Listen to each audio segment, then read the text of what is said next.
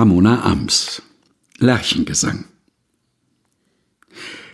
Ich tu so, als sei ich eine Nachtigall, verrucht, am Dichten mit den Sternen, im Dunkeln geborgen, Zwiesprache mit Frau Mond, ein Vogel der Nacht, geheimnisvoll und vage. Dabei bin ich nur eine Lerche mit Einschlafstörungen. Ramona Ams Lerchengesang gelesen von Helga Heinold. Aus dem Buch Manifest mit Vogel verlegt bei Books on Demand